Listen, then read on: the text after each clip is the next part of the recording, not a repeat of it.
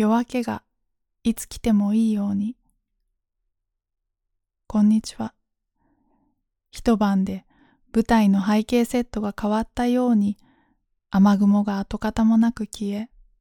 夏の空が一気に広がりました。はしゃいで一年ぶりにノースリーブのワンピースを着てみたら、二の腕が驚くほど太くなっていて戸惑っています。冬の間に蓄えた脂肪が夏の眩しすぎる光にさらされています。お変わりありませんか？先日、この夏空のように突然のお客様を我が家にお迎えしました。この機会を逃したら今後会えるかわからない。そんな奇跡的なタイミングはある日の夕方やってきました。それは旅先から我が家を経由して帰路に着く計画。こちらは予告ありの流れ星を受け止めるような高揚感と緊張感。でも、あと3時間で駅に着くとの連絡をもらったとき、リビングにはまだしまっていない冬の暖房器具、梅雨前に洗いそびれたこたつカバー、すでに登場している扇風機や風鈴、繕い途中の浴衣、一部屋に春夏秋冬全員集合している状態でした。加えて食材の買い出しと食事の準備もせねばならない。うちにはこんな時に頼りになる小さな部屋があります。日頃ゲストルームと呼んでいますが、ここにゲストを迎えたことは未だ一度もありません。この部屋は家族がインフルエンザになったら隔離療養施設になり、筋トレに目覚めれば違う自分に着替えられる魔法のクローゼットになります。そしてお客様が来た時には散らかったものを押し込む部屋になります。つまりゲストが来た時散らかりを隠すルームであるところのゲストルームなのです。とにかくリビングでくつろぐ式たちをこの部屋に手際よく誘導したらあとはお客様をお迎えすることに集中。おかげで料理にも手間をかけられ、共に食卓を囲み、できる限りのおもてなしをすることができました。そして電車を乗り継ぎ3時間以上かけてやってきた流れ星は、わずか1時間ちょっとの滞在の後、最終の新幹線、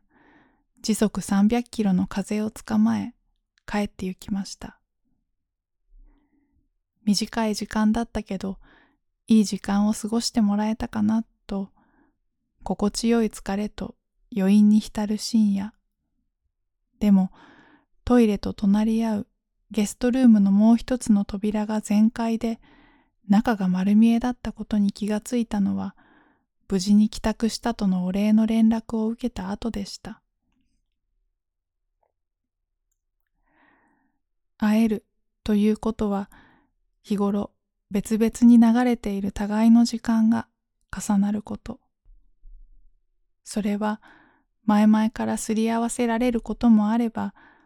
突然に互いの流れが合い出すこともあります。さあ、いつでもどうぞと、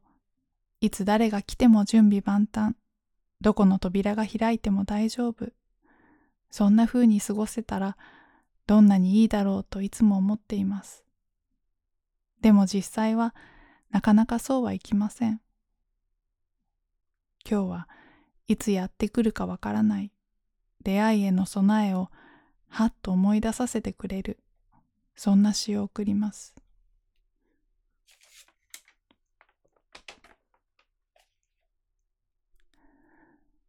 Not knowing when the dawn will come,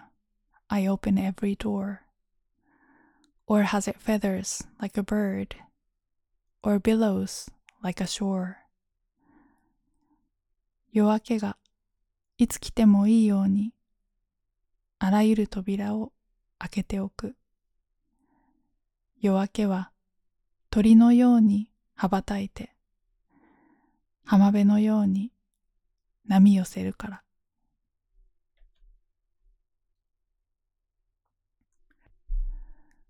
薄紫に明けてゆく空を見つめる気持ちで会いたかった誰かを待つ。朝焼けする胸の奥、この自分でお迎えして大丈夫かなそんなちょっとした不安な気持ちも見え隠れしながら。そんな時のため、散らかった気持ちを隠してくれる。見せないでおきたい闇を見えなくしてくれる。そんな駆け込み寺のような秘密の小部屋を心やどこかに持ちながら。でもその扉は閉め忘れずに。二の腕の準備が整うまでのしばしの間、夏色のカーディガンを羽織っておこうと思います。また手紙を書きます。あなたのいない夕暮れに。小谷文コメント。